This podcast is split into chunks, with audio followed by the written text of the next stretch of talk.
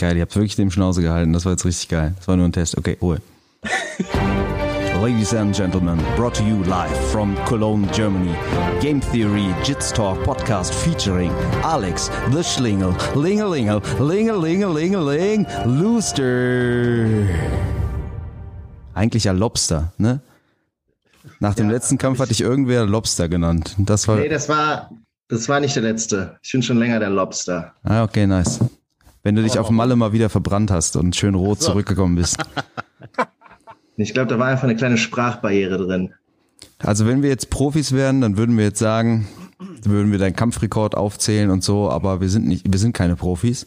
Also musst du das mal eben schnell, das keinen, musst du das auch eben mal schnell selbst machen. Doch, wir müssen ja schon ein bisschen können die angeben. Leute doch selber nachgucken. Genau, also googelt jetzt bitte mal Alex den Schlingel Luster. Wir geben euch gerade 30 Sekunden Zeit. Wir treffen uns hier in anderthalb Minuten wieder. Bist du eigentlich offiziell, trittst du für den Comic Club Cologne an oder für die Beasnies oder was auch immer? Du tanzt ja auf so vielen Hochzeiten. Ich tanze nur noch auf einer Hochzeit. Ich tritt für den Comet Club Bonn an. Sehr schön. Und wie ist Ja. dein, wie ist dein Kampfrekord? Komm, hau mal einen raus. 5-1. 5-1. Im Pro-Bereich. Äh, die Siege stehen vorne, ne? Ja, genau. Okay, very nice. Äh, du bist heute unser Gast zu einem Thema, zu dem wir eigentlich gar keinen Gast bräuchten, weil wir Sven haben. Das Thema ist nämlich Ego. Ist es, ist es eigentlich Ego im Grappling oder Ego so überhaupt? Also Sven könnte ja alles bedienen. Ich bin überall humble und äh, können, also unser Thema ist Ego, Punkt. Wir gucken mal, wo wir landen. Wir reden ja am Ende eh wieder über Gymkultur oder so.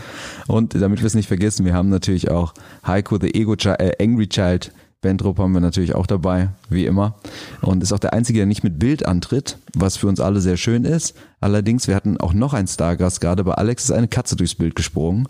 Ist die, Ja. ist die in deinem Besitz oder ist es eine, hast du das Fenster aufgelassen? Erzähl uns kurz was zu diesem Haustier. Das ist eine von zwei Katern, der hier mit mir und meinem Bruder zusammen wohnt. Aha, Wir sind Ich eine dachte auch, Vierer-Männer-WG. Vierer WG, alles klar, ja. Ich, ich Ja. dachte auch, du kannst das Fenster nicht aufmachen, ohne dass die Muschis reingeflogen Und zwei, zwei Kater, damit ihr nicht bald zu acht seid, wahrscheinlich. Genau. Okay, nice. Wir sind auch Brüder. Verstehe. Also, ja gut, wer weiß, was bei euch da passiert. Ach, wir wollen es gar nicht wissen. Der Sven will das wissen, der fragt immer nach, aber jetzt ist er. Aber wir halten das. Wir halten das unter uns. Ja. Ha- Hast du eigentlich auch einen Onlyfans? Ich? Ja, Der natürlich. ist, in, als, der, als ist, guter, der ist in Arbeit. der ist in Arbeit. Spielen die Katzen da auch eine Rolle dann? Oder? Nee, die Katze spielt da keine Rolle. Okay, aber klar. der Sven. Sehr Aber schön. mehr hinter der Kamera. oh ja, das, das, Als das, Co- als das, Coach. als Coach, das wäre wiederum interessant. Das wäre schön, wenn man den Alex sieht in so eindeutigen Ich weiß, Stellungen und äh, genau. Ja. Und jetzt den man Arm. An der Technik ganz klar erkennt, dass ich das bin. Der da die. Die Kölner Community weiß, ah, der hat beim Sven gelernt. Genau, genau. Ich wollte gerade sagen, ich wollte gerade sagen, egal wer zuguckt, Training? weiß schon Bescheid. da ist nur Sparring. Da sind, nur Sparring wir sind nur noch in der Sparringsphase. Also so wie, wie beim Thai-Boxen, die Thais. Die, Ja, genau. Das Das ist Sparring einfach, jeden, das ist einfach jeden Tag Sparring. Ja, genau. Ey, Verschiedene ihr habt wirklich- Intensitäten. Das, das, ich habe jede von euren Podcast-Folgen gehört, ja, muss ich zu meiner harten Schande gestehen. ich bin der eine Zuschauer, den ihr habt. Ihr habt keine Ahnung vom Thai-Boxen. Das wollte ich direkt mal zu Anfang Am, am, loswerden. aber zum Thema Ego. ach so, weil wir gesagt, du meinst, weil wir gesagt haben, dass äh, Thai-Box teilweise ein interessantes Publikum zieht, meinst du? Was, was wir, Nee, das, das, dem würde ich gar nicht widersprechen. Aber ihr, jetzt gerade die Aussage, Thai-Boxen, jeden Tag Sparring, das ist Nein, schon ich, wieder... wollte- eigentlich ich wollte ja sagen, jedes Wochenende kämpfen statt Sparring machen. Ja, aber dann hat der Sven dir wieder mit Nichtwissen dazwischen gegriffen. machst du eigentlich, Auf, das- du- aber wenn ich auf, jedes Mal. Ich war, ich war einen Monat in Thailand und habe da, hab da gelebt und trainiert. ja was, aber, in meiner, aber in meiner welch, Zeit. Also welchen, welchen Sport, welchen Sport? Äh, die, haben, die haben gesagt Thai-Boxen. Ja, Und siehst du, die das ist, das immer, ist das. Die mussten uns auch immer vorher mit diesem Öl einreiben. Ja, ja, genau. Ich habe gehört, das gehört dazu. Ja, aber wenn ich Ja. den Sven immer korrigieren würde, wenn er Scheiße labert, dann würden wir zu gar nichts hier kommen. Also da muss man einfach mal laufen lassen dann auch. Aber wie, Ja. Ja, auch noch mit jetzt Öms dann. und Ös im, im Podcast. Das will ja auch keiner hören. Wo wir gerade beim Thema Ego sind und äh, Alex kennt sich ja aus, also MMA besteht ja, sagen wir jetzt mal, aus Grappling, Ring und Thai-Boxen, so fassen wir es mal eben zusammen. In welcher Sportart sind die größten Egos unterwegs? Ich hätte eine Vermutung. Die größten Egos, ich würde tatsächlich sagen, im MMA. Ja, genau, aber in Also welchen der drei? Teildisziplinen? In welchen der drei Teildisziplinen? Boah, ich würde sagen, wenn du so die puren Thai-Boxer nimmst, also wenn du in den Thai-Box-Kurs gehst und dann hast du da die puren Thai-Boxer, die Thai-Box-Wettkämpfer und dann hast du da die MMA-Fuzis nebenher rumhüpfen, dann sind auf jeden Fall die MMA-Fuzis die mit dem größten Ego. Okay. Also die puren Thai-Boxer würde ich da auf jeden Fall, die sind auf jeden Fall humbler als die, als die BJJ-Leute. Die BJJ-Leute, die sind auf jeden Fall, die haben meiner Meinung nach ne, die krasseste, die krasseste Selbstinszenierung. Weil, weil sie natürlich den besten Sport treiben. Deshalb ist es ja auch völlig verständlich. Das, Muss es weil, weil, weil sie ja den effektivsten Sport dieser drei Sportarten betreiben. Deshalb haben sie natürlich auch das größte Ego. Das müssen wir hier natürlich nochmal erklären. Das muss Ja, ich auch nochmal unterstreichen. Aussage. Ich bin jetzt ja in einem Jiu-Jitsu-Podcast. Wie das Das zustande hat gekommen ist, damit weiß überhaupt nichts zu tun. nicht. Das ist kein Wir- anderer wir aber auch eingefallen. nicht. Ich, Ja. ich, würd, ich kann das aus eigener Erfahrung an meinem Bruder festmachen. Wenn der sich lange auf irgendeinen Grappling-Wettkampf vorbereitet und nicht zum Thai-Boxen kommt, dann verändert der sich charakterlich auch so ein bisschen in Richtung Ego. Ich glaube, es liegt daran, dass man nicht in die Schnauze kriegt. Ah. Okay, das ist natürlich kein schlechtes Argument. Da wird man nicht gehumbelt, Ja. wie man so schön sagt. Ja, okay. Mhm. Ja, richtig. Ab und zu aufs Maul kriegen tut dem Charakter gut. Machst du denn Das ist eigentlich aber die Frage, braucht man fürs MMA nicht mehr Ego? Vielleicht, Hm. als für ich- Kampfsportarten. Wir müssen Vielleicht, aber ja, weiß ich nicht. Würde ich so jetzt nicht unbedingt sagen. vielleicht ein bisschen mehr Wollen- Selbstbewusstsein wollen wir noch vielleicht oder ein so. bisschen abstecken, wollen wir vielleicht so ein bisschen abstecken, damit wir irgendwie nicht an, so aneinander vorbeireden, was wir unter Ego verstehen? Ja, das wird- genau, das ist vielleicht ganz gut schon mal. Ja, Max, du, Max, du bist der Gast. Du hast auch schon ein bisschen was zu Ego in den einzelnen, Kur äh, in, in den einzelnen äh, Subkulturen so gesagt. Ähm, wie, wie verstehst du, wie, wie verstehst du den Begriff Ego in Bezug auf unseren Sport und auf Training und Wettkampf? Ich würde sagen, das muss man klar differenzieren zwischen Training und Wettkampf. Also im Wettkampf ist ein bisschen, ist, ist Ego auf jeden Fall nichts Schlechtes so. Ich würde es da einfach ein bisschen auch den Drang zu gewinnen und halt nicht äh, verlieren zu wollen und so, halt das Ego ein bisschen zu schützen im Wettkampf. Äh, Im Training ist Ego wieder eine andere Sache. Also da muss man da, glaube ich, differenzieren. Also das ist gut, aber dass wir das Thema aufmachen, weil Ego an sich ist ja noch gar nicht mal, dass man jetzt arrogant ist oder so. Ego an sich ist ja, Ja, nur genau. das Selbstbild. Das heißt, selbst wenn ich jetzt von mir sagen würde, ich bin halt voll schlecht im Thai-Boxen, dann wäre auch das mein Ego. Aber das ist ja nicht das Thema, was wir jetzt hier eigentlich besprechen wollen, oder Sven? Du, ich glaube, ich, der Sven wollte diese diese äh, etiomologische Kunde Ja. jetzt hier als zukünftiger Lehrer, aber noch armer Junge in Ehrenfeld wollte er das wahrscheinlich machen. Ich habe das jetzt übernommen, es tut mir leid. Also sag du jetzt noch was dazu? Ja, tatsächlich wollte ich da so ein bisschen hin, weil ähm, wir sind ja, wenn wir in dem Sport und Ego und BJJ ist, da darfst du kein Ego haben und so und der ganze Quatsch, der da so gerne erzählt wird, ähm, dann meint man ja mit Ego eigentlich immer irgendwie Arroganz und Überheblichkeit und so. Und ähm, ich bin, also ich persönlich bin halt der Überzeugung, ähm, und das war schon so in der, also ich habe ja auch mal eine Zeit lang äh, äh, mäßig erfolgreich MMA gekämpft ähm, und irgendwie immer halb, halbwegs erfolgreich Grappling äh, oder Jiu-Jitsu. Und ich bin halt der festen Überzeugung, äh, das einzige, der einzige Grund, warum du überhaupt kämpfen gehst, ist ja im Endeffekt Ego. Also du gehst ja nur kämpfen, weil du entweder dir selbst oder anderen ähm, zeigen willst, was du kannst, um dich und dein Ego mit anderen Leuten zu messen. Du gehst ja nicht aus altruistischen Gründen kämpfen.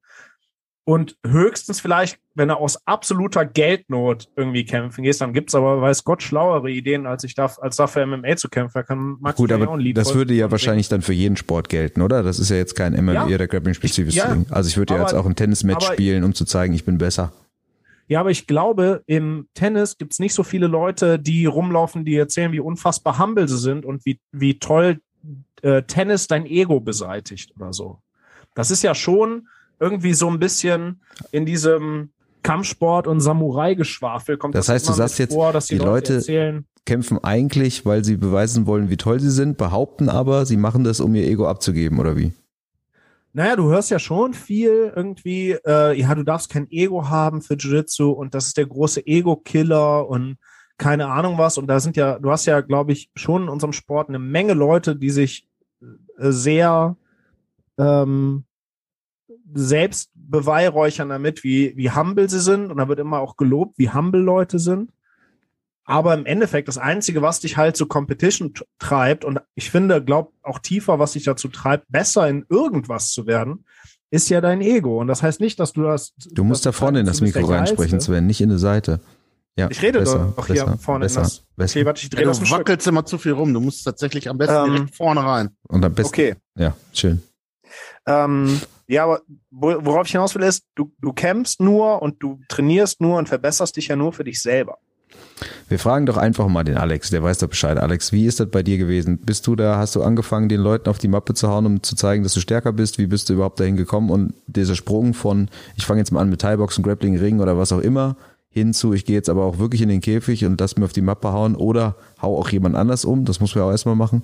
Wie ist da deine Entwicklung verlaufen? Also negativ, das Äh, wissen wir, aber wie hat's angefangen? Angefangen hat das, äh, dass ich aus kompletter Selbstüberschätzung, wenn ich heute, ich habe mir vor ein paar Monaten nochmal meine allerersten Amateurkämpfe angeguckt. Äh, ich kann die euch auch gerne mal schicken. Es gibt eine schöne Szene, wo ich gemountet auf dem Gegner sitze. Es war kein Ground and Pound erlaubt und ich hatte so wenig Ahnung von Grappling, ich bin wieder aufgestanden. Aus der Mount. Geil. und äh, habe mich dann wieder mit dem gehauen. Und das war mein allererster Wettkampftag, das war ein Turnier. Und da habe ich dann einen ausgenockt. Und das war, ich wollte das einfach mal ausprobieren, wie das ist zu kämpfen. Und das klingt ein bisschen pervers, aber als der so am, an der Spitze meines Handschuhs schlaff geworden ist, war das so geil, dass ich danach wusste, ich schmeiß mein Studium, ich mache nichts anderes mehr. Hast Also, du ich wirklich hab dein das- Studium geschmissen? Ja, ich habe mein Studium geschmissen. Hast du wirklich Abitur? ich habe wirklich Abitur. Das wäre die Abschlussfrage. Aber das ist ja jetzt schon mal, das und, ist ja, dieses, und das Prinzip hast du dann ja auch eigentlich relativ erfolgreich, nach dem, was ich weiß, ins Schlafzimmer übertragen. Ne? Dieses äh, am, am Schlaff werden. Dieses, dieses, diesen Spaß, diesen Spaß daran, wenn was in deiner Hand schlapp wird. ja, okay. Auf jeden Fall. So. Und immer in der ersten Runde, Sven. Aber Immer Vorzeichen. Also nicht im Ring, aber im Schlafzimmer. das passt ja Immer jetzt schon, schon sehr gut dazu, was das Sven eigentlich gesagt hat, ne? Also bei dir war es ja, Findest du? ja, weil, weil eigentlich ist es ja noch krasser. Bei dir ist ja nicht so, dass du bist nicht in den Ring gegangen, um die anderen umzuhauen, sondern erst das Gefühl, ich kann jemand anderes umhauen, hat dich dann sogar noch dazu gebracht, dein Studium zu schmeißen. Das ist ja eigentlich noch eine Zündstufe mehr. Also ich bin der, also äh, der Sven hat, glaube ich, gerade so ein bisschen ungewollte Selbstoffenbarung mit seinem Ego-Talk und warum man kämpft gehabt. Äh, Ja, macht er immer. Ich würde das, aber also ich würde das jetzt nicht, ich glaube, das ist so ein Höhlenmensch-Shit, der da bei mir Mhm, stattgefunden mhm. hat. Ich glaube nicht, dass das so mit Ego zu tun hat. So, ich glaube einfach, dass wenn du einen anderen erwachsenen Mann bewusstlos haust, dass dein Gehirn, weil dein Rückenmark das sagt, viele Hormone ausschüttet und dass das halt einfach geil ist. Okay, aber das So. ist ja jetzt so, du machst ja jetzt nichts anderes als zu erklären, wie ein Ego entsteht, so, ne? Es ist ja Das- schon, das- ist ja schon das Gleiche. Also du, du sagst, du haust jemanden um und findest das geil und willst es wieder machen. Also mehr, besser kann man ja jetzt Ego, so wie wir es definiert haben, eigentlich jetzt, jetzt nicht beschreiben. Aber ist ja auch egal. Wie war es denn beim zweiten Mal? Weil ich kenne das zum Beispiel vom Fallschirmspringen oder was auch immer. Das erste Mal ist immer super geil und nach einer Pause ist das erste Mal auch wieder geil. Aber der dritte Sprung am Tag ist halt irgendwann stinklangweilig. Wie ist das beim MMA? Fandst du beim zweiten Mal schlaff werden das auch noch geil? Oder also hast gedacht, okay, das ist es wirklich Ja, oder, oder nutzt sich das immer ab? Richtig geil. Okay. Das, also ich kann nur für mich sprechen, aber Leute bewusstlos hauen nutzt sich für mich nicht ab. Also das ist, also das ist schon immer noch geil. Kann ich jedem nur ans Herz legen. Okay, und ähm, wie ist es auch selbst dann mal umgeballert zu werden? Was macht das mit deiner? Weil du hast ja gerade gesagt, beim Kickbox-Training wird man auch gehampelt, wenn man mal ein paar kassiert. Also ich bin noch nicht so richtig K.O. gegangen. Mein lieber Bruder hat mich mal so leicht runtergeschickt. Das war nicht so geil, aber ich fand es auch nicht so schlimm. Also ich kann jetzt, also was, was Ego angeht, äh, alle Narren, die auf Sven gehört haben und mich gerade gegoogelt haben, haben gesehen, ich habe meinen letzten Kampf verloren. Ähm, das hat dem Ego auf jeden Fall wehgetan. Also das hat auf jeden Fall schon, schon wehgetan. Da muss ich jetzt mal, bevor ich, ich- be bevor, ich- bevor ich es wieder vergesse, ne? Es gibt ja so Leute, wie zum Beispiel jetzt Conor McGregor oder Ronda Rousey oder so, die waren nach einer Niederlage, waren die mehr oder weniger weg, haben angefangen zu saufen. Ronda Rousey hat gesagt, sie hatte Selbstmordgedanken und so weiter. Aber ich meine, die definieren sich ja auch durch, durch ihr Gewinn und ihre Karriere und die waren unbesiegbar und dann verlieren die plötzlich und von außen denkst du so, naja, ist ja nur eine Niederlage. Aber für die war das, wenn man dem glaubt, was man da so erfahren hat, wirklich so, so, so ein Punkt, ja, selbstzerstörerisch fast. Wie, wie war das bei dir mit der Niederlage? Also hast du dich vorher unschlagbar gefühlt und hast dann auch gedacht, scheiße, so geil bin ich gar nicht, wie ich mich fühle? Oder was hat das mit dir gemacht? Also, das hat auf jeden Fall was mit mir gemacht. Äh, ich glaube tatsächlich, wenn es nichts mit einem macht, ist man ein bisschen falsch in, in dem Sport. Äh, auch beim MMA ist der Einsatz einfach zu hoch. Also um, ich meine jetzt nicht den finanziellen Einsatz, der ist in Deutschland äh, sehr niedrig, äh, aber der körperliche Einsatz. Ich meine, äh, Michael Bisping hat sein Auge verloren, als Vita Belfort ihm den Highkick an den Kopf gebrettert hat. Äh, sowas kann halt passieren und äh, deswegen ist es, glaube ich, gut, dass man auch jetzt unabhängig davon, ob man sein Auge verliert, keinen Bock hat zu verlieren. Also ich hatte jetzt keine Selbstmordgedanken, aber ich kann auf jeden Fall nachvollziehen, dass das was mit denen, mit denen gemacht hat. Ich habe mich vorher aber auch nicht äh, unbesiegbar gefühlt. Ähm, das ist vielleicht auch nochmal was anderes, wenn du in der UFC Champion bist, so, weil dann auf dem Papier bist du zumindest an dem Tag, an dem du deinen Titel gewonnen hast, äh, unbesiegbar gewesen. Ähm, ja, aber es macht auf jeden Fall was mit einem. Weil ich meine, wenn man einen Kampf annimmt, geht man davon aus, dass man den gewinnt denke ich mal. Also ist bei mir mhm. zumindest der Fall. Wenn jetzt Mighty Mouse, okay, den Kampf würde ich auch annehmen, dann kriege ich halt auf Schnauze. Ich wollte gerade sagen, hast du schon mal, man, man kennt das ja, man hört das immer wieder, dass äh, so ein zu Null-Rekord eigentlich wichtig ist in der deutschen Szene, wenn man dann weiterkommen will, bla bla. Und ganz viele Leute halt sich die Gegner aussuchen und sagen, ich will, dass diese Null steht und deshalb sortiere ich aus. Ähm, wenn du jetzt sagst, du würdest Mighty Mouse annehmen, dann bist du wahrscheinlich nicht so drauf, aber hast du schon mal einen aussortiert? Also musst jetzt nicht sagen, weil du dachtest, der, der haut mir direkt auf die Mappe, aber vielleicht hast du dich ja noch nicht so weit gefühlt und du hast gerade gesagt, wenn ich einen Kampf annehme, dann gehe ich davon aus, dass ich den gewinne. Hast du schon mal einen abgelehnt, weil du dachtest, den gewinne ich vielleicht nicht? Ähm, nee, nee, aber wenn man sich meinen Rekord anguckt, mein, jetzt vor dem Max Holzer, der 3 zu 0 ungeschlagen war, der Markus Bock war auch 3 zu 0 ungeschlagen und der Aschab Ilichanov davor war auch 3 zu 0 ungeschlagen. Ähm, beim Kampf gegen den Aschab war ich mir auch ziemlich sicher, dass äh, die Veranstaltung gar nicht so ungern gesehen hätte, dass ich da äh, aufs Maul bekommen hätte. Ähm, da habe ich auch vorher zweimal gegen den gegrappelt, insgesamt unter einer Minute, beide Male submitted worden. Ähm, also das war jetzt nicht, dass ich nur safe Kämpfe gekämpft habe. Äh, der Gedanke, dass der Veranstalter, ja, was heißt gewollt hat, aber auf jeden Fall kein Problem damit gehabt hätte, dass ich verliere, kam mir als einer nach dem anderen aus meiner Kabine äh, ausgenockt wurde. Und ich war der Einzige, der an dem Tag aus der, ich weiß nicht, ob ich äh, rote oder blaue Ecke. Ich glaube, die haben schwarz oder gelb gehabt. Ich war der Einzige aus meiner Kabine, der gewonnen hat. Die anderen sind alle übelst zertrümmert wieder zurück in die Kabine gekommen. Ei. Und da dachte ich mir so, hm. Wir, du bist die Fallobstkabine. Heiko und ich waren live dabei. Als, ja. äh, bei, bei Wo war denn das nochmal? Das war äh, bei Respect in äh, Hannover. Ach, das, ja, alles klar. Da hab ich, war das ich, da so? Ich, ich habe ich hab den Alex äh, interviewt nach seinem Kampf. Ja, ja, ja, ja, ja, klar, stimmt. Das war ein sehr edler Moment. Mein erstes Interview mit dem Ritterschlag, ja. Kann man so mit sagen. Dem God Coach, dem, dem humblen God Coach. Ähm, ja, alleine schon. Mich, mich interessiert tatsächlich bei ähm, in, in, Sachen MMA und Kämpfen und Ego und so. Ähm, kannst du beschreiben, was so in deinem Kopf und in deiner Brust vorgeht, an dem Wettkampftag und vor allem so beim Walkout. Ich meine, von außen sehe ich, du kommst da mit ähm, völlig unterirdischer Kirmesmusik raus, bist breit am Grinsen, weil du ja tatsächlich auch so äh, sichtbar Spaß an Gewalt hast. Ähm, was geht da in deinem, was geht in deinem Kopf ab?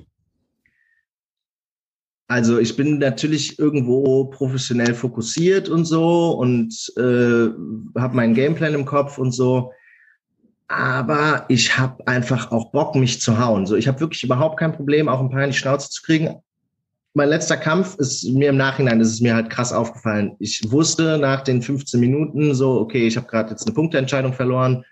Ähm, doof gelaufen. Aber die 15 Minuten, Kampf haben mir Spaß gemacht. Also da keine Sekunde von hat mir keine Freude bereitet. So auch die Momente, wo ich mir eine gefangen habe oder wo ich äh, runtergenommen wurde. Äh, ich habe Bock. Ich habe einfach, guck mal, ihr versteht das wahrscheinlich besser als die meisten Leute, die sich das jetzt anhören. Ihr habt ja auch Spaß an Runden im Training, wo ihr gechoked werdet. Und genauso habe ich halt auch Spaß an Runden im Training, wo ich mir eine fange. So, ich mache mega gern Sparring mit Leuten, die besser sind. Ich roll mega gern mit Leuten, die besser sind. Ähm, und wenn ich dann kämpfen darf, ist das alles, was ich an dem Sport liebe, nur halt ich sag mal so, unleashed. Ich muss mich nicht zurückhalten. Ich muss nicht aufpassen, dass mhm. ich meinem Partner jetzt nicht, nicht, nicht wehtue, sondern ich darf dem wehtun. So, wenn die Nase bricht, geil. So, und das ist halt im Training anders. Im Training musst du halt so, okay, ne, wir trainieren zusammen, ich will dir nicht wehtun, du willst mir nicht wehtun. Wir versuchen, dieses, diese Grenze zu finden, wo wir beide lernen können, ohne uns zu verletzen. Und im Wettkampf ist halt everything goes. Und ich meine, ne, wenn mein Gegner mir die Nase bricht, fair game. Klar, alles gut hast mir halt die Nase gebrochen. Und wie ist das nach so einem, nach so einem Kampf? Ist das, ähm, wenn du nach, nach deiner, dich nach, oder an die Siege quasi zurückerinnerst, hast du den ganzen Tag und die nächste, die nächsten paar Tage noch äh, Spaß in den Backen, weil es so Spaß gemacht hat, sich zu prügeln? Oder wie viel davon ist halt auch geil, weil man gewonnen hat? Weil das ist ja so, ne, du sagst ja so, du hast so Spaß an dem Prozess und so, aber nichtsdestotrotz freust du dich ja am nächsten Tag nach so einem Sieg, bist du ja anders happy als an dem Tag nach so einer Niederlage. Ne? Also das hat Fall. ja schon einen Einfluss. Ja, auf jeden Fall. Also so äh, die, die, Tage, die Tage und die Wochen auch äh, nach dem Kampf, da hängt es hauptsächlich daran, hast du gewonnen, hast du verloren. Wenn du verloren hast, ist es auf jeden Fall richtig scheiße. Wenn du gewonnen hast, ist es auf jeden Fall richtig geil. Ähm, da ist dann der Spaß, ich würde sagen, der Spaß am Kampf ist während dem Kampf und danach, mhm. klar, also wenn ich jetzt daran denke, so wie ich irgendeinem halt auf die Nuss gehauen habe oder der mir auch auf die Nuss gehauen hat, so, dann kann ich den Spaß auch noch so nachempfinden. Aber ich würde es ein bisschen vergleichen mit Achterbahnfahren. So Achterbahnfahren, so ja, ich weiß, es macht mir Spaß, aber ich habe jetzt nichts davon, wenn ich mich zurückerinnere, als ich damals äh, Achterbahn gefahren bin. Ne? Aber das ist bei uns was ja jetzt auch genauso. Also ich finde ja, es gibt kaum was, was so geil ist wie sportlicher Erfolg. Und wenn du dann irgendwie so ein Turnier, das war auch früher schon im Taekwondo so, und dann hast du ein Turnier gewonnen und dann fährst du nach Hause und dann fährst du so und denkst so, geil, du hast das Ding jetzt gewonnen. Das ist einfach geil. Und das ist nicht nur an dem Tag geil, sondern das ist auch noch eine Woche später geil. Und das ist ja auch, glaube ich, auch ein bisschen was, der Sven wird das ja bestätigen, der hat jetzt am Anfang auch nur verloren, bis er angefangen hat zu gewinnen. Das ist auch schon so ein bisschen macht schon so ein bisschen süchtig, ne? Also du, eigentlich, wenn, wenn ich verliere, dann ärgere ich mich eigentlich darüber, dass ich nicht dieses Erfolgsgefühl haben werde, gewonnen zu haben. Das ist eigentlich das Ärgerliche am Verlieren, finde ich, weil das macht schon, und das ist ja vielleicht, spielt auch wieder in diese Rousey-Dings-Geschichten rein, dass du auf so einem High lebst, wenn du es wirklich auf so einem Niveau machst und weißt, du bist der Beste der Welt und dann plötzlich ist dieses High weg und dann kommt halt ein sehr lowes Low wahrscheinlich, ja. Ja, voll, ja, und ich, ich, ich ja, finde, ah ja, sorry. Ja, ich ich kenne das ja von der anderen Seite. Ne? Ich verliere ja mehr, als ich gewinne. äh, das Verlieren wird da aber auch nicht geiler durch, leider. Also, ja, aber du hast ja zum Beispiel auch so. relativ früh mal ähm, bei der, nee, bei was, bei der Naga oder so, was, was gewonnen. Deshalb musstest ja, du immer Advanced Blau, starten ja, oder so. Ich, also ich meine, den ersten, das erste Turnier, was ich gekämpft habe, da habe ich einen zweiten Platz gemacht. Wir waren nur zu dritt in der Division und ich habe ähm, äh, meinen ersten Kampf halt gewonnen direkt. Die Frage ist halt, wie wäre es ähm, gewesen, wenn das nicht passiert wäre? Also sagen wir mal, du weiß hättest, ich nicht, ich weiß nicht, ja, ja, ja, ja. Also ich feiere nicht auf Competition, um gewinnen oder zu verlieren. Wirklich nicht. Äh, natürlich will ich nicht verlieren da, aber ich fahre, das ist gar nicht der Grund. Ich kämpfe da ja gar nicht gegen die anderen, ich kämpfe da ja gegen mich. Also ich fahre eigentlich hin, um Junge Fink Aber das ist nicht so schwer, Heiko, das weiß ich aus Erfahrung. Also das müsstest du eigentlich hinkriegen. Gegen mich Gegen dich zu kämpfen ist nicht so schwer. Ja, nee, ja. ja gut, das überlegt man auch manchmal. Wie wäre das, wenn man gegen sich selber kämpfen müsste? Aber das ist tatsächlich, äh, ich meine, ich habe ja auch spät angefangen und ich habe ja auch erst festgestellt, durch den Sport, dass ich doch sowas wie ein Ego habe und dass ich eigentlich ja schon auch gewinnen will was. Also das habe ich früher nicht so wahrgenommen. Ich habe immer gedacht, mir wäre das egal. Das ist mir halt aber alles gar Nein, nicht egal. Da habe ich mich schön selber beschissen. Aber es gibt und, halt, äh, für mich sorry. war das also den ersten, dieses, diesen zweiten Platz zu machen und so eine Medaille äh, oder so, so einen gammeligen Scheißpokal, der echt ultra hässlich ist. Boah, ja, der ähm, ist sehr, sehr hässlich. Der ist sehr, sehr, sehr hässlich. Das Irgendwo war so, ein Pi so eine Peace-Hand in, in Plastik. versilbertem Plastik, ey. Ja, genau. auf, auf jeden Fall, äh, ne, aber das war für mich, hat das ziemlich viel bedeutet, weil ich habe im Sport nie was gewonnen vorher. Ich war schon immer eine absolute Niete im Sport. Hab immer, ich, wenn wenn ich mal eine Siegerurkunde gewonnen habe bei äh, Bundesjugendspielen im Sommer, das war schon ein Grund zur Freude. Und ich habe einmal eine Ehrenurkunde geschafft. Das war, das war für mich, das war also eigentlich was Unmögliches. Und äh, im Winter dieses ganze Turnerei, ich konnte ja nicht mal einen Aufschwung am Reck, ne? Also äh, da habe ich natürlich immer komplett versagt. Das war immer, da habe ich richtig Schiss vorgehabt, weil ich wusste, ich versage wieder da und krieg das nicht hin. Ja, aber es gibt ja, Ja, auch so Sachen, die muss man erstmal erleben. Ne? Also gibt es ja im Positiven wie im ja, Negativen natürlich. auch. Das Also, sind halt Emotionen, die hatte man vorher nicht. Und ja. Ja, aber es ist halt auch, ich muss sagen, ich merke das, zum Beispiel als ich die Naga, die Intermediate-Klasse gewonnen habe, ähm, danach äh, so ein bisschen habe ich mich trotzdem wie ein Betrüger gefühlt und habe so gedacht, ich habe nur Glück gehabt da in dem Moment, weil ich den, ne, ich habe ich hab ja auch gewonnen, weil ich gegen einen gewonnen habe, gegen den ein anderer verloren hatte. Und nach Naga-Regeln, wenn man auch sogar sogar zu dritt, war ich dann der Gewinner. Also das ist, äh, na, ich habe ich hab das schon legit gewonnen. Ich habe auch den Kampf gewonnen. Ich habe das mit dem Kimura, ich habe den sogar submitted und alles. Aber trotzdem habe ich mich hinterher noch gefühlt wie ein, wie ein Betrüger eigentlich. Dass mir das eigentlich gar nicht zusteht. Ich finde tatsächlich ganz schön, dass man an dem, was gerade eigentlich wir vier alle gesagt haben, wir gehen halt, also wir gehen alle auch kämpfen, um unser Ego zu befriedigen. Ne? Weil, also ja, ja, wenn du anfängst, weil das ist ja das, da- also das ist ja zumindest das, wo ich irgendwie heute auch so ein bisschen drauf hinaus will, ne? weil mich ja dieser äh, kein Ego-Talk immer total wahnsinnig macht. Ähm, das haben wir jetzt auf jeden Fall irgendwie schon Ja, mal festgestellt. Aber es gibt Ich ja, finde tatsächlich ja auch, dass diejenigen, die am, die am häufigsten und am lautesten erzählen, wie wichtig es ist, sein Ego hinter sich zu lassen und wie wichtig Bescheidenheit ist, dass das meistens die größten Vollidioten sind. Ja, aber du redest jetzt auch vom Wettkampf. Also ich, ich will ja nochmal zum Beispiel, der Unterschied zwischen unseren drei Grappling-Egos zum Beispiel ist ja folgender.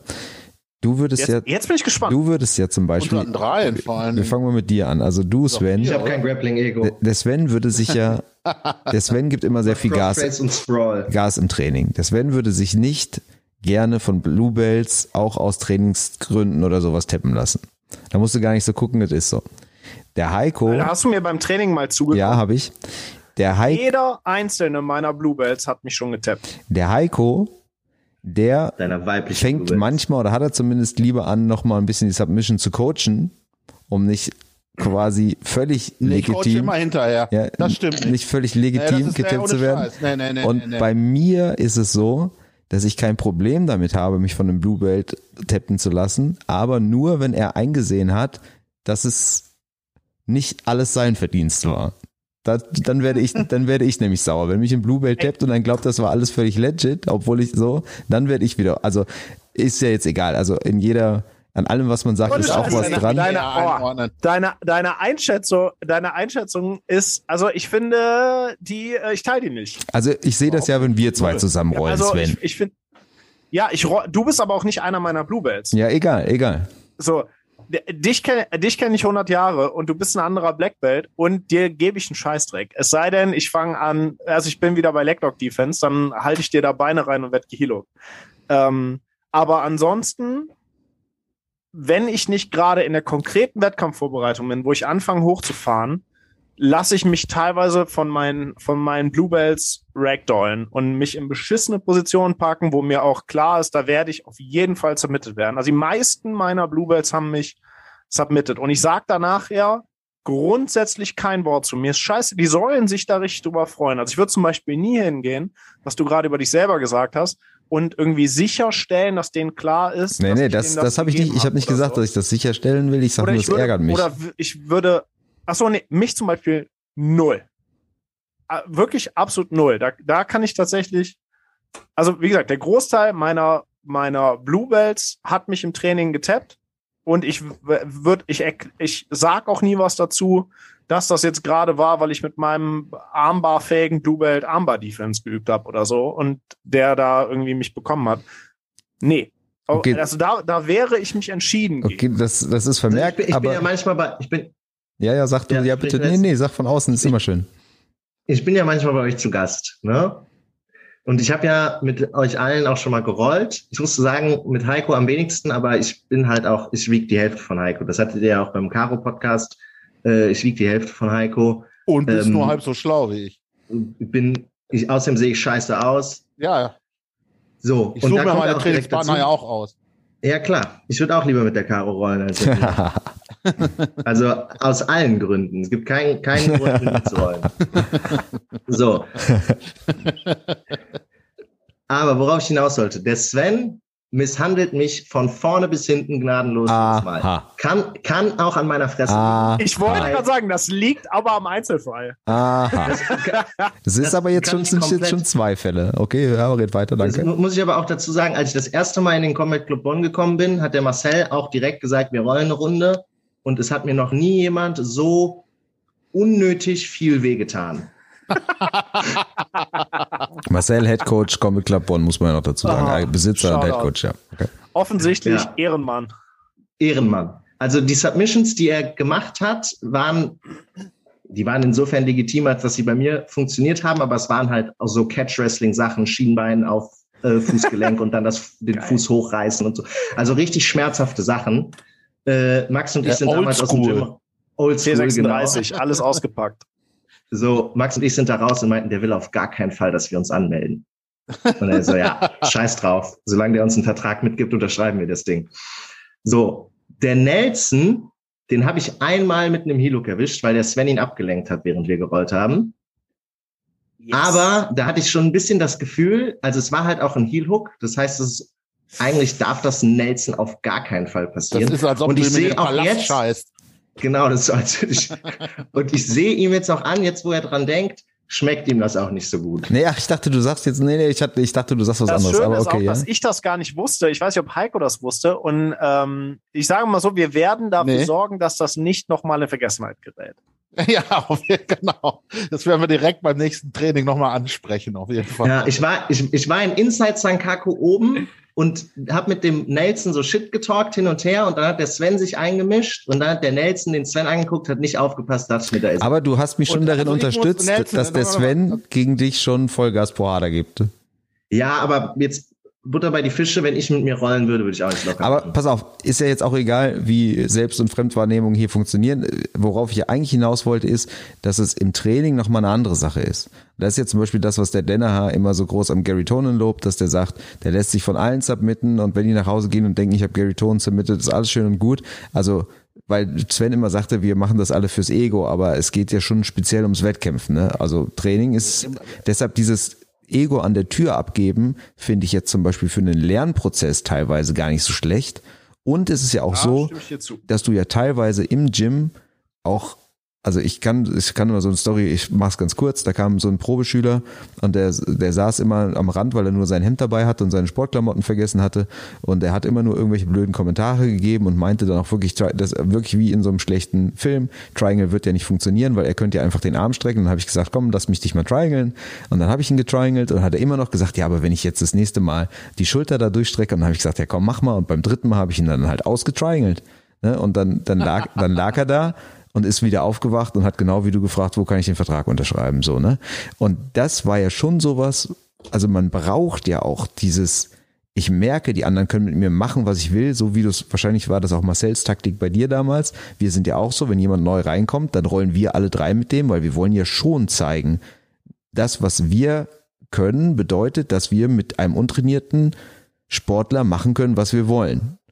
Und da, das Ja, musst find du, das musst du ja, dieses Wissen nimmst du ja mit ins Training. Das heißt, du musst dein Ego ja insofern schon mal abgeben, dass du weißt, wenn ich da hingehe, krieg, werd ich durchgebumst und es ist okay für mich. Es findet auf jeden Fall so eine also- Ego-Kränkung statt einmal, ne? Ja, ich finde, man muss, die Kunst ist irgendwann sein Ego so zu entwickeln, dass man dann den Ehrgeiz äh, so zu fokussieren, dass man sagt, dadurch, dass ich mich jetzt mal submitten lasse hier, weil ich halt irgendwelche Late Escapes übe, werde ich im Long Run aber noch tausendmal besser als ihr ganzen Genau. anderen Pimmel hier im Raum, weil ich habe dann meine Submission Escapes geübt. Und du musst deine und Satisfaction ich daraus, bin der Geilste. deine Satisfaction daraus ziehen, wenn du einmal escapest, selbst wenn du neunmal submittest, submittest werdest. Sub, Ja, submittest, Ja, sub, sub, natürlich. sub, sub, Ich- sub, Aber es gibt auf jeden Fall Leute, von denen lasse ich mich lieber submitten als von Ja, das anderen. stimmt auch. Das muss ich, muss Warte, ich der- auch sagen. Und da geht's noch nicht mal darum, welchen Rang die haben. Also Das hat auch teilweise mit halt deren. Ego zu tun, ne? Die du nicht Ja. füttern willst, so, ne? ja, ja. Ja, ja, ja, auf nee, jeden aber Fall. ich muss, ich würde euch da tatsächlich in, äh, in einem gewissen Rahmen widersprechen. Also natürlich hilft das, wenn man sein Ego an der Tür lässt und sagt, okay, heute übe ich Submission Escapes und werde dann halt 35.000 Mal submitted. Aber ich bin auch der Meinung, dass man das nicht so ganz machen darf, weil ich sehe so, gerade White Belt sieht man dann ist der Arm unterm Hals und dann schwebt die Hand schon so und dann warten die, bis die Hand, der andere Hand hinterm Hals ist, warten ab, haben getappt, alles klar. Und das darf halt auch nicht sein. Ne? Du musst halt dann auch Ja, aber das ist ja auch kein Submission Escape üben, wenn ich nur darauf warte, dass der andere mich Nein, tappt. aber das ist, Aber ja, du das, hast schon das recht. ist ja auch irgendwo ein Problem davon, dass man halt sein Ego an der Tür gelassen hat.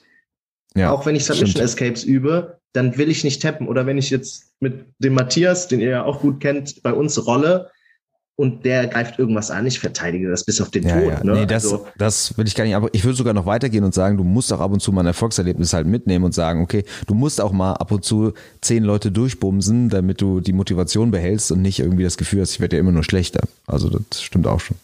Ich- finde, da gibt's ja noch so ein angeschlossenes Phänomen von wegen Ego und keine Ahnung was. Und ähm, ich glaube, vielleicht kriegen wir da so ein bisschen die Brücke auch so zu, ähm, zu so Ego und Trainergestalten irgendwie, ne? Ähm, der, ich glaube ja, also, oder ich, ja, bei uns ist ja zum Beispiel einer der, ähm, eins der Symptome, dass wir halt ähm, auch ein paar Penner sein können und uns benehmen wie offene Hosen, dass tatsächlich ja unsere Leute, die bei uns trainieren, auch Bock haben, uns mal zu, uns mal zu zeigen, wo es lang geht. Ne? Und dass die ja auch, wenn die mit uns rollen, ziemlich Gas geben. Und dann ist so, dann sind wir so bei Ego und Confidence irgendwie, ne, oder Selbstvertrauen. Ähm, wir haben ja beispielsweise mal das Feedback vom Charles Harriet bekommen, dass äh, unsere Blue Belt sehr confident sind. Und was er damit meinte, war ja, dass der, ähm, und ich kenne das auch ein bisschen, wenn du so als Black Belt irgendwo unterwegs bist, bei Open Mats, bei Camps oder du gibst irgendwo ein Seminar sogar, dann stehst du ja noch mal so ein bisschen auf einem Podest. Dann hast du das immer wieder mal, dass Leute mit dir rollen und entweder sind die einfach eingeschüchtert davon, weil du bist ja ein Black Belt oder was auch immer, oder die haben das Gefühl, ähm, die müssten sich total zurücknehmen, weil die dir nicht den Eindruck geben wollen, hier, ich will den unbedingt mal tappen oder so, ne? Oder die wollen dann nicht arschig rüberkommen oder so. Ähm, und das, der meint halt, das Feedback oder das, seine Wahrnehmung bei uns war, ähm, der, die Jungs von uns haben halt den angegriffen und haben Techniken auf den gefeuert und waren auch, die, die waren davon überzeugt, ja, kann ich kriegen. So, ne? Und nicht so, ich weiß nicht, das erlebst du und Nelson wahrscheinlich auch ab und zu mal auf so Seminaren, dass Leute dann so Sachen so halbherzig machen. Ne, die, also die greifen ja an, du merkst schon, ja, der, so richtig versucht er das jetzt nicht. Ähm, Traut und sie da- die richtig. Ja, ich glaube, die Und trauen ich- sich aber dann ich- eher nicht, ich- ja. Ja, ja, aber manche. Ich glaube, ich finde zum Beispiel, dass, also das ist auch irgendwie so eine, ich glaube, das kommt aus zwei Seiten. Einerseits dieses sich selber so klein machen und irgendwie, ja, ich darf ja nicht und Ego und überhaupt. Und ich glaube aber auch, dass es eine Menge Orte gibt, eine Menge Matten auch in diesem Land, wo der, wo der Coach dir schon sehr eindeutig irgendwie zu verstehen gibt, ob äh, direkt oder indirekt, dass das keine gute Idee ist, ernsthaft zu versuchen, den zu tappen. So, ja, okay, ich, wo- verste, wo ich das- verstehe, was du meinst. Ne, Aber ich muss trotzdem sagen, ich habe eher die Erfahrung auf Seminaren, dass die Leute Blut sehen wollen. Dass die jetzt sagen wollen, jetzt wir, bezahl wir bezahlen dich, wir bezahlen dich hier, jetzt zeig mal, was du kannst. So, das, und so ist es ja auch, wenn, wenn jetzt äh, jemand zu uns kommt und ein Seminar gibt oder so, ne, dann willst du auch, Ja. du willst ja auch mal sehen, obwohl es geht gar nicht so darum zu zeigen, ich zeig dir, was ich kann, sondern du willst eigentlich sehen, was der kann. Du willst halt sehen, wie groß ist halt die Lücke. So.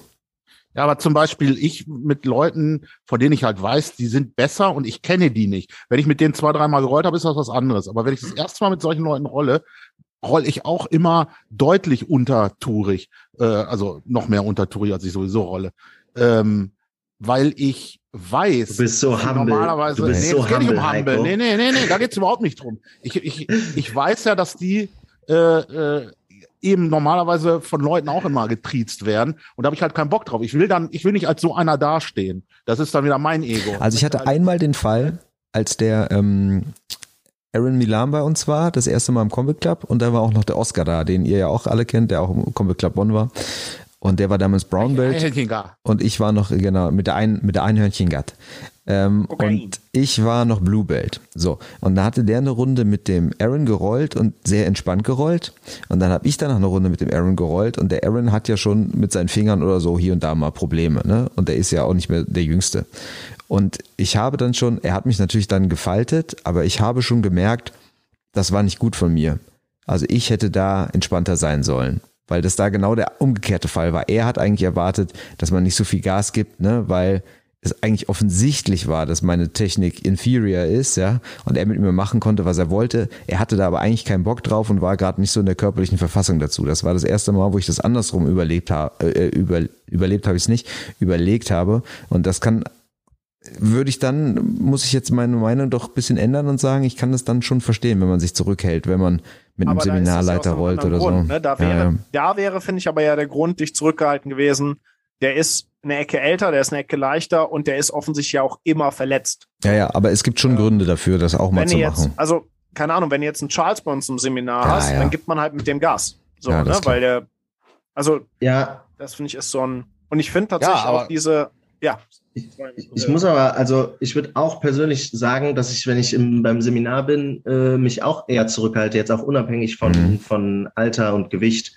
Also ich war beim Seminar vom, vom Lachlan Giles und da. Ja, der kann ja auch nichts, Halt also. überlegen, ja, der, äh, nee, genau. Und deswegen wollte ich den halt auch jetzt nicht bloßstellen. Ähm, ist ja nur so ein Knock-off von Nelson eigentlich. Genau, das ist eigentlich, ne?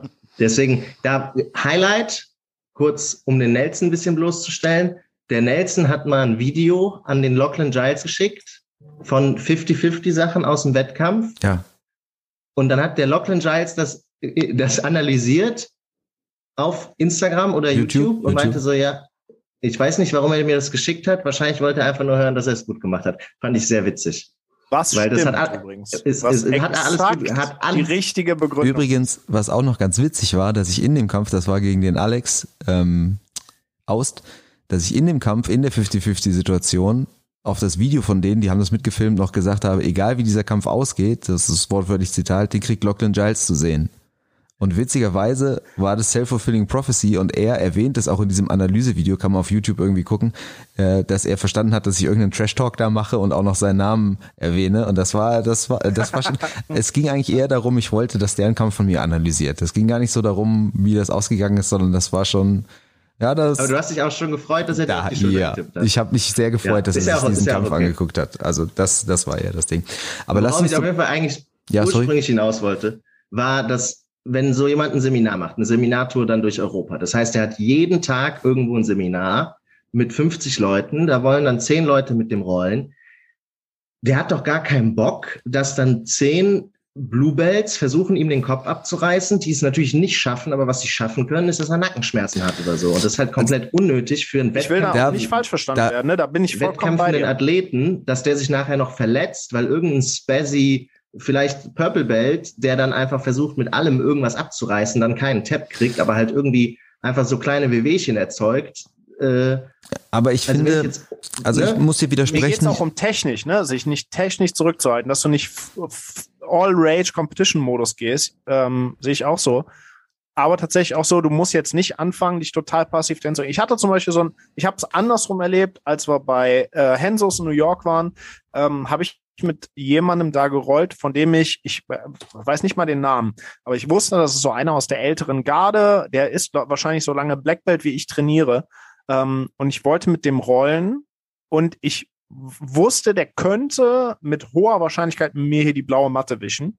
Ähm, und der hat sich so sehr zurückgenommen, der hat mich so viel machen lassen, dass, ich- dass ich gedacht habe, ah, ey, total schade, ich habe von der Runde gar nicht so viel.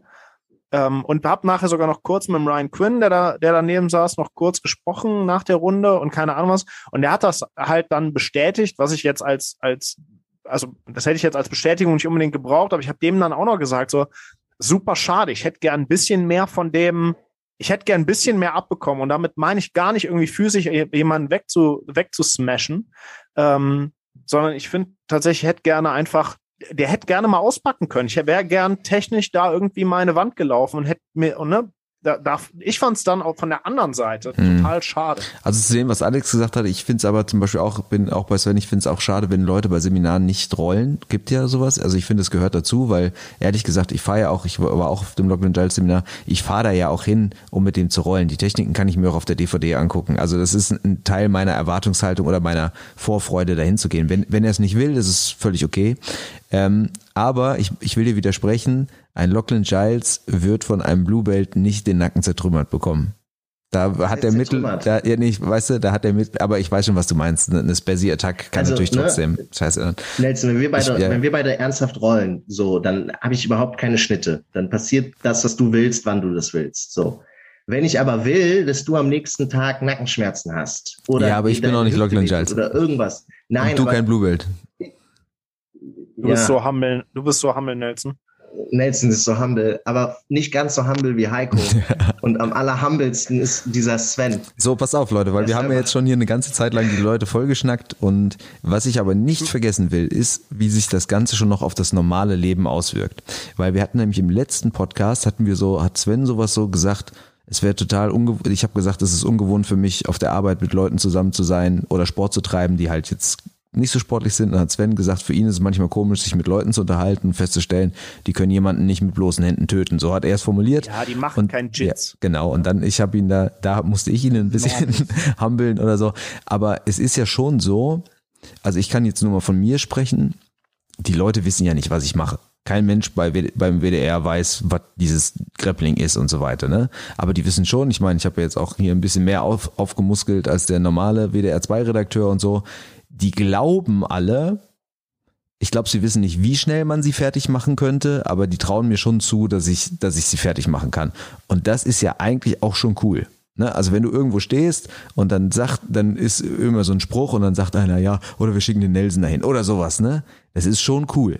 Also das macht ja schon was mit einem. Ne? Also es ist das gar nicht so, dass ich aus dem Lehrerzimmer. Ja, es, eben. Es ist gar, es ist gar nicht so, dass man selbst weiß, was man kann oder nicht kann, sondern dass, dass andere glauben, dass man was kann, was, was cool ist, weil jeder will ja.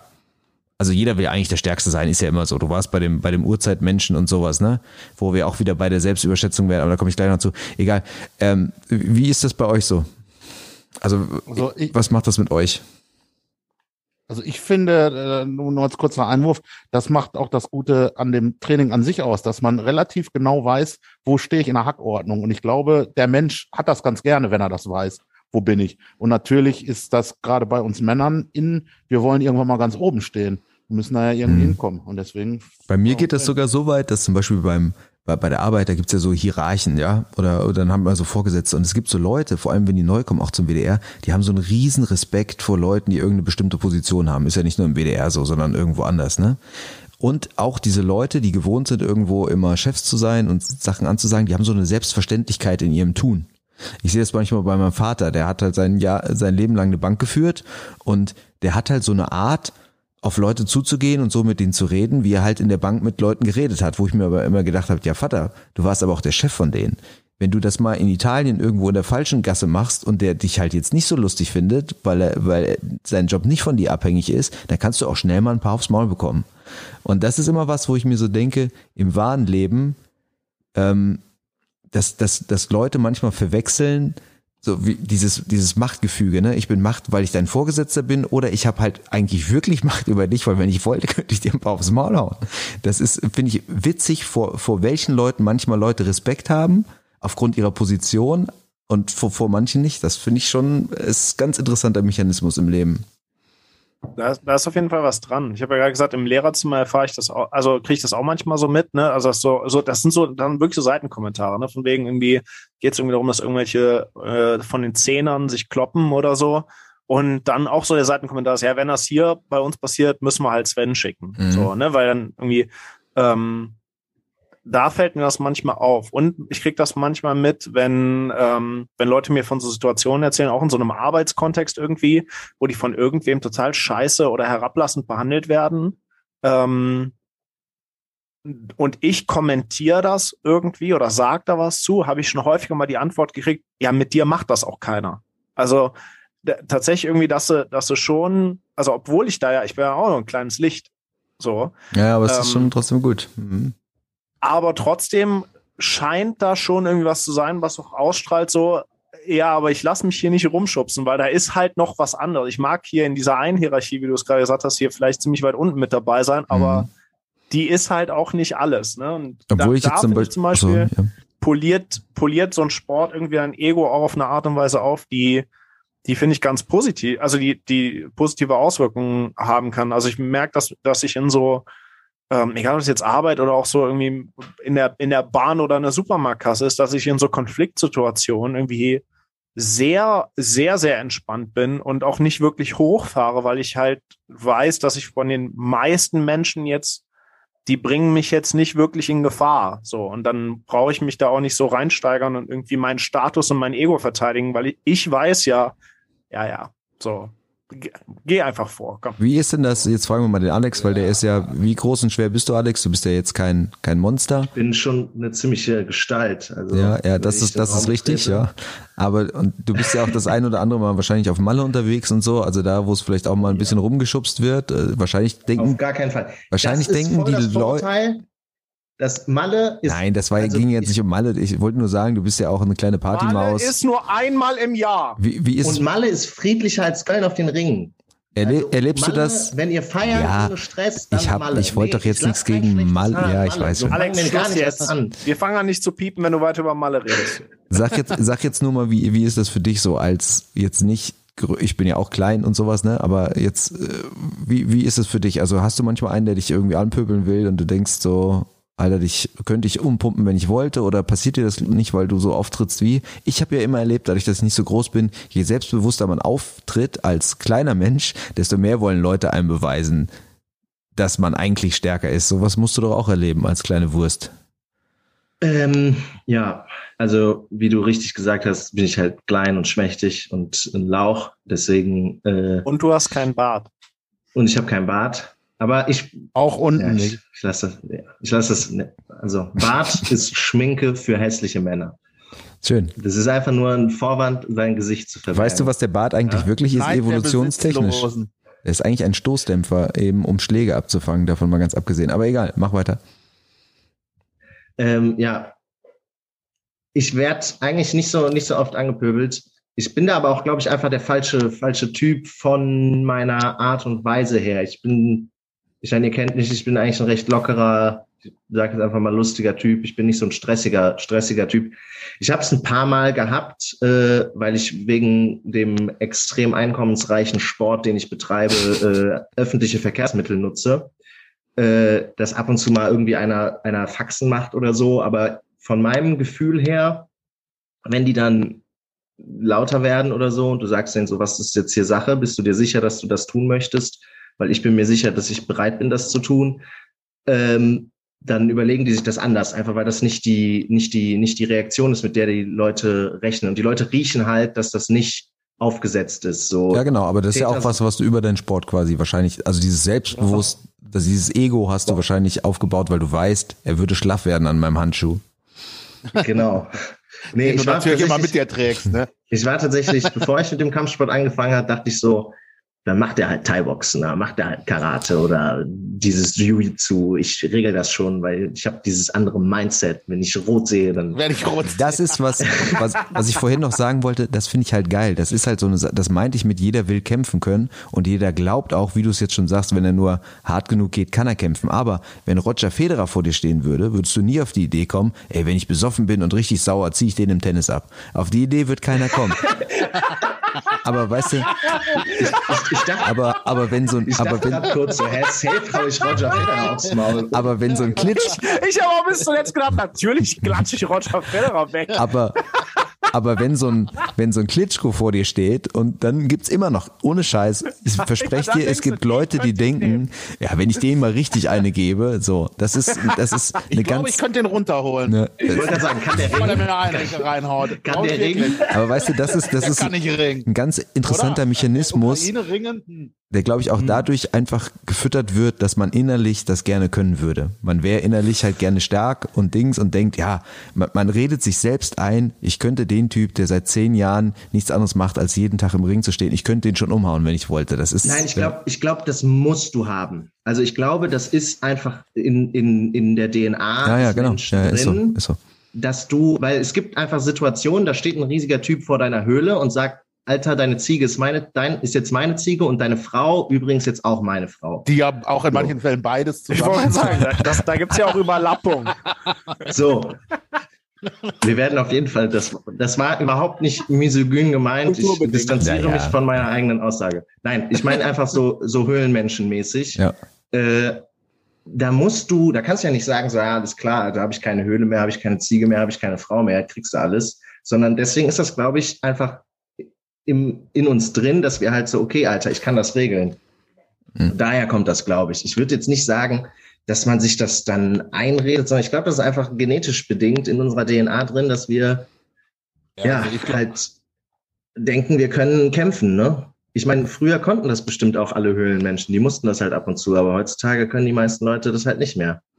Und es gibt Also- noch einen Vorteil, den wir haben, und der ist nämlich, Roger Federer braucht einen Tennisschläger, um das auszuüben zu können, was er besonders gut kann. Wir brauchen nichts, Leute. Wir haben es immer dabei. Wir sind die geilsten. Wenn die morgen die Apokalypse kommt und alles geht den Bach runter, wir können uns immer noch durchschlagen. Und Roger hat nichts mehr, wo er spielen kann. Also Leute, geht zum Jitzen, geht nicht zum Tennis. Seid wie Sven. Äh, seid nicht wie Sven, ich nehme das zurück, aber geht zum Jitzen. So, Heike wollte noch was sagen. Weiß ich schon gar nicht mehr, wo wir waren. Ach so, Sehr gut. ich denke, ich denke, das ist tatsächlich aber ein Fall von Dunning-Krüger. Ja, ja, auf, Die ja, halt, ja, auf jeden die, Fall. Die Leute haben so wenig Ahnung, dass sie nicht mal erkennen Ja, können, ja. wie wenig Ahnung sie Ja, haben ja, auf und jeden wie Fall. gefährlich das ist. Das. Weil Also das eigentlich so ist- wenig Ahnung vom Tennis habe ich auch. Ja, aber das, Also ich habe auch sehr wenig Ahnung vom Tennis, aber ich glaube nicht, dass ich da richtig gut drin wäre. ja. Aber ähm, Meinst du, für Lörser wird's reichen? wir, wir Lör, Lör, Das also wenn der Sven zwei Bier drin hat, zieht er den Lörser. Das ist doch, also, ja, Dann ist ähm, richtig.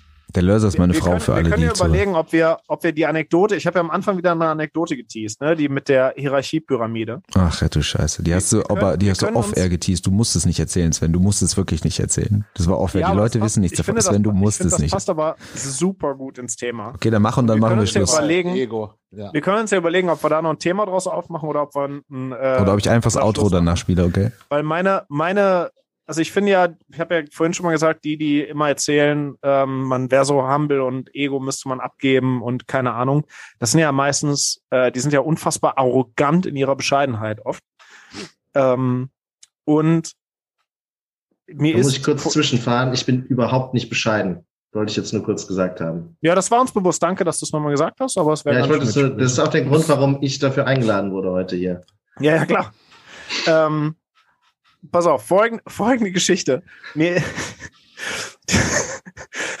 stell, stell dir vor, ähm, es gäbe da so einen so einen Coach in einen ganz bekannten, einen ganz bekannten MMA-Coach in Deutschland, Urgestein, ähm, war mal wer in Japan. Mich hat der Und- eh geblockt auf Facebook. Wir reden von Peter Angerer.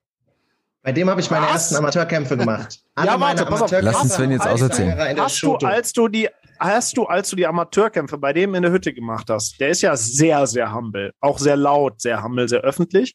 Hast du bei dem auch das Plakat mit der Hierarchiepyramide gesehen? Das ist mir nämlich zugetragen worden. Ich habe leider kein Foto davon gekriegt. Da hängt wohl eine Hierarchiepyramide, wo die ganzen, ganz wichtigen Leute drauf sind. Und rate mal, wer ganz oben in der Spitze der Hierarchiepyramide ist. Okay, das, wir haben, Richtig. wir haben noch, wir haben noch keinen Bilderbeweis gesehen. Also lassen wir das erstmal jetzt hier so stehen. Lass, Ich hab- du wieder, das- du, jetzt hör auf, so diplomatisch zu sein. Dafür sind wir nicht hier. Aber Also das ich hab ist, ich- ich das find- ist ein schönes Beispiel. Was? nicht gesehen, aber ich habe die Hierarchiepyramide nicht gesehen, aber ich war auch nicht äh, in seinem. Ach so, okay. Gym. Ich, ich war da nur bei den Wettkampfveranstaltungen. Was ich da aber gesehen habe, und das fand ich krass, da waren irgendwann, das war die Europameisterschaft, da bin ich ganz humble Europameister geworden im Shoto Amateur. Side Note. Ähm, und da war irgendwer zu Gast aus Japan. Irgendein ganz wichtiger Typ mit einem ganz wichtigen Anzug. Und der hatte jemanden dabei, der hat ihm den Stuhl hingerückt, der hat ihm die Schuhe ausgezogen. Es war wild. Also es war wirklich komplett aus einer anderen Welt. Es war irgend, Weiß ja, wo es herkommt. irgendein Messias. Also muss. der konnte die heilige Technik. Also, weil da, das war, das war, das war schon krass zu sehen. Der hatte einfach einen Bediensteten dabei und der hat für den alles gemacht. Das war schon, da dachte ich, geil, noch zwei, drei Shoto Amateurwettkämpfe. Und du bist soweit. Dann darfst du auch mal den Stuhl rücken. Das ist auch, Dann kann- genau. Du dann, dann darf ich, dann kann ich vielleicht die Socken kaufen. Okay, also wer jetzt fleißig zugehört hat, der weiß, zu was er es bringen kann. Wenn er den richtigen Sport macht, sag nochmal Shotokan, Karate ist das, ne? Also müsst im Karate einsteigen, im Jits. Darf der irgendwann mein Stuhlrücker werden? Im Thai-Boxen wird man gehandelt, im Jitzen braucht man es nicht. Wir haben viel gelernt. Shoto ist auch, Shoto ist auch MMA. Ach, Shoot. Hallo, Shoto ist was ganz, Shoto ist was ganz eigenes. Das ist Ich- nicht MMA. Ich dachte Shotokan. Also ist- Nein, ah, Shoto ist, verstehe. ist Ja, ja, ich weiß- ich weiß was. Amateur- Also- nee, aber da oh. gab es auch, äh, bei, bei der Veranstaltung war auch Karate. ja, ja, okay, alles klar. Da war Ähm, Leichtkontakt, Vollkontakt, alles. Alex, du hast ja schon gesagt, dass du alle unsere Podcasts gehört hast. Hast du sie auch zu Ende Kannst du gehört? das nicht on air wiederholen? Hast, hast du das auch zu Ende gehört? Du willst das Outro einleiten, ne? Ja, und vielleicht würde ich dir das ich will überlassen. vorher noch Lass was sagen. nicht, lass ich will ihn. vorher noch was sagen. Nein, ich wollte dir nur fragen, ob du weißt, wie das Auto funktioniert, damit du das gleich machen kannst. nee, das traue ich mir nicht zu. Weil ich kann jetzt nicht, mein Sohn schläft schon. Das muss sonst einer von euch machen. Aber ja, sag noch was vorher. Ich, ich habe mit der Caro geredet, Ja? äh, einfach weil ich jemanden, der das ganze Spektakel schon live erlebt hatte, sozusagen ne, eine Beratung brauchte. Ja, richtig. Äh, und die hat gesagt, ihr seid alle richtig läppsch und dass der Sven nicht da war, war auch richtig läppsch und sie war richtig enttäuscht von euch. Okay, cool. Finde die ich gut. Frauenfolge unterstütze ich nicht. Okay, damit äh, spiele ich das Outro ab und einer von euch, einer von euch muss es übernehmen, okay? Sonst ist halt einfach Stille und los.